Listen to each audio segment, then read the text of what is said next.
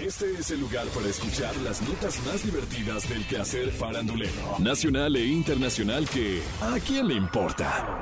A partir de este momento escuchemos información no relevante, entretenida y muy divertida. Pero eso, ¿a quién le importa? Hace unos días, Oliver Tree estaba cantando y tocando su guitarra durante su presentación en Belgrado, Serbia. Allá por Europa, para que aquellos que no saben de geografía, pues está en Europa. La verdad es que yo sí lo busqué en el, en el Google Maps y lo encontré. Y bueno, en eso, un inflable de vaca golpeó su cara de manera inesperada. Y aunque el objeto parecía inofensivo, en cámara se pudo apreciar que el golpe lo sacudió y le provocó una gran molestia, ¿eh? La verdad. ¿Qué? Oliver rápidamente paró el concierto. ¡Ay, no, La gente todavía continuaba coreando la canción y él ya decidido estaba a abandonar el escenario sin importarle los gritos de sus fans que le pedían perdón por la situación.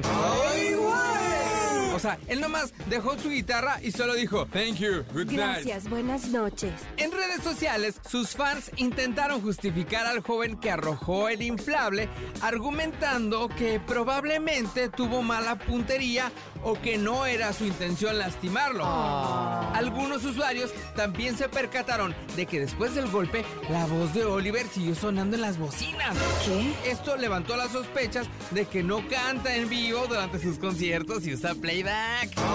Mm, Los envidiosos dirán que a Oliver Tree le cayó como anillo al dedo el incidente, pues ya se le había agotado el repertorio. Imagínense que eso pasara en México. Seguro le avientan un Dr. Simi. Con esa actitud habrá que ver cuántos años aguanta dando conciertos, ¿no? Bueno, pero si le molesta que le avienten cosas en el escenario, ¿eso a quién le importa? Para que Jennifer López pueda ser la exitosa artista que es, requiere no solo del apoyo de un gran equipo que la asista en los camerinos y sobre los escenarios, sino también de un par de niñeras que la ayuden a cuidar a sus mellizos M y Max cuando ella no está en casa. Esto puede ser sumamente agotador y es que mientras filma una película u ofrece un concierto, viaja constantemente y realiza largas jornadas de trabajo.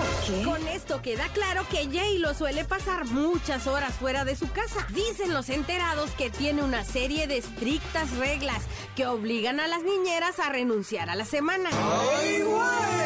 Y es que les exige que trabajen los 7 días de la semana por 16 horas seguidas.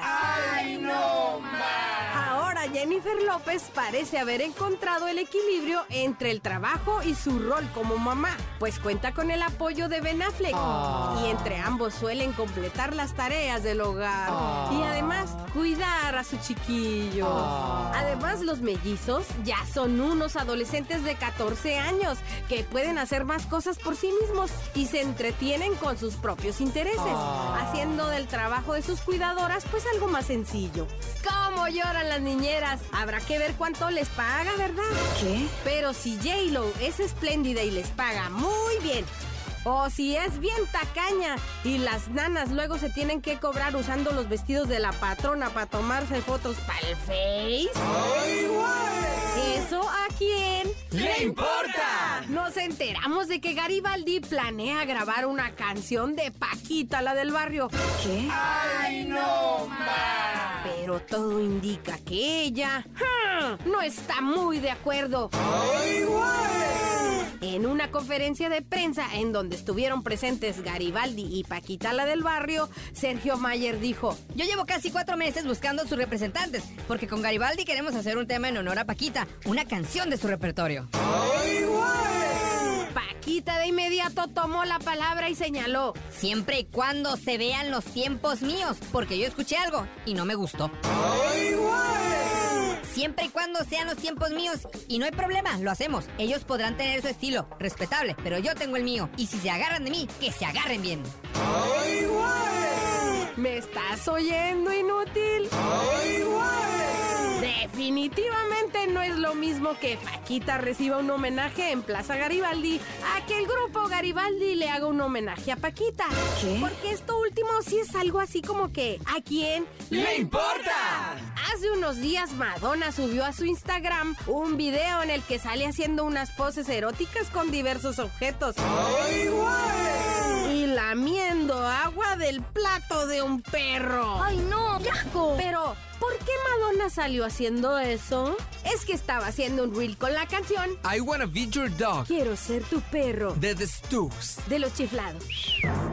Madonna aparece vestida con un suéter verde. Al principio aparece montada en una moto y luego posando en una despensa de comida. ¡Ay, no, En eso Madonna empieza a realizar poses comprometedoras con objetos como una botella de mostaza y otra de salsa. Y remata lamiendo el agua del plato del perro. ¡Ay, no! ¡Qué asco! Humillante y bochornoso fueron los adjetivos que más usaron sus fans en redes y comentaron. Cada vez es más vergonzoso. Ya no es fácil ser tu fan. Eras un ícono. Tristemente, ahora sin estilo. Se ve que hizo el video como un grito de desesperación por mantenerse joven o relevante. Nada de esto me hace pensar. Oh, es diferente. Mm, has perdido el toque. Solías estar por delante de los demás. Con esos comentarios, uf, hasta yo me hubiera retirado de la cantada. Sin duda, Madonna ha aportado bastante al mundo de la música y sus videos virales más recientes no definen su carrera y mucho menos su futuro. Ay, después de todo lo que digan de ella en las redes, ¿a quién ¡Le importa! Esto fue ¿A quién le importa? Las notas más divertidas del quehacer farandulero nacional e internacional. Porque te encanta saber, reír y opinar. Vuélvenos a buscar ¿A quién le importa?